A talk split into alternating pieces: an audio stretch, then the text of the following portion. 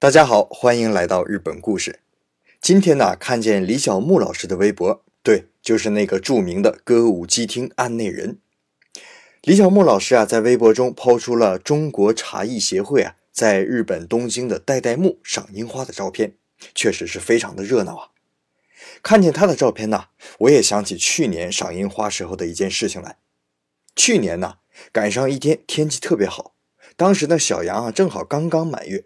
我也顾不上丈母娘的反对了，带着刚出月子的老婆和大小杨到附近的公园里啊，坐在一株大樱花树下，一边吃烤肉一边赏樱花。过来不一会儿啊，来了一群能有五六位穿着和服的阿姨。这些阿姨们呢，手里捧着大大小小的盒子，转了一圈之后啊，发现只有我们旁边有空位，就坐在我们旁边啊，支起一只红伞，然后呢，把大大小小的盒子都放好。开始小心翼翼地拿东西。对了，估计你都能猜到了，拿的都是茶具。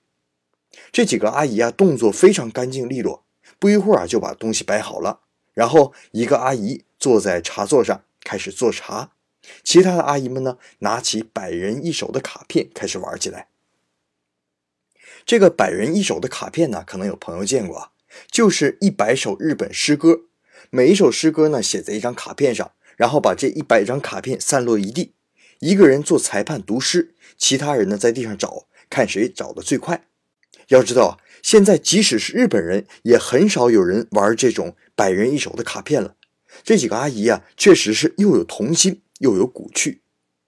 不一会儿呢，他们就注意到我们这一家了，然后就把我太太围住了，七嘴八舌的在看这个襁褓中的小羊，然后一个劲说：“哎呀，卡哇伊，卡哇伊啊，就是可爱的意思。”趁这个时候啊，我们才跟他有有一些攀谈。原来啊，他们是附近市民交流中心的茶道会的会员，家呢都住在这个附近。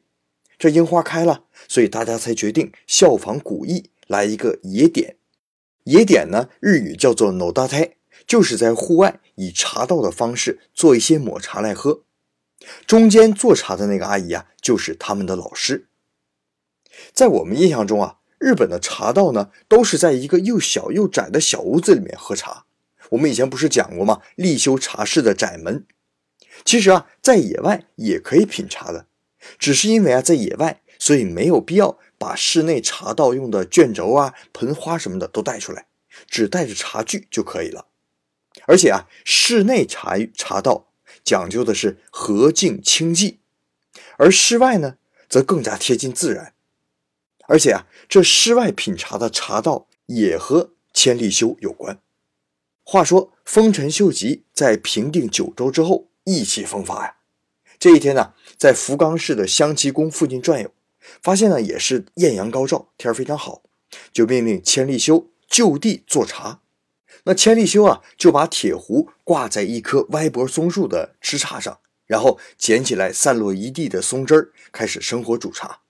这两个人呢，边喝茶边聊天，哎，这十分的惬意。后来呢，丰臣秀吉啊，十分怀念那一天的情景，也可能是千利休做的茶好喝。等回到名古屋之后啊，又特地办了一场野点茶会，从此呢，野点茶会就流传了下来。如今呢，当年千利休挂铁壶的那棵歪脖松树，就在福冈九州大学医学部校区里面。有来福冈玩的朋友啊，有机会可以去看一看。这一转眼呢，时间呢已经过去一年多了。后来啊，我和太太也曾经去过市民交流中心，也看见过那些热心学习茶道的阿姨们正在努力练习。今年呢，福冈的樱花预计这周可能会开。不过呀，根据天气预报的报道，从周四到下周一一直都是下雨，所以看来呀，今年我和樱花是无缘了。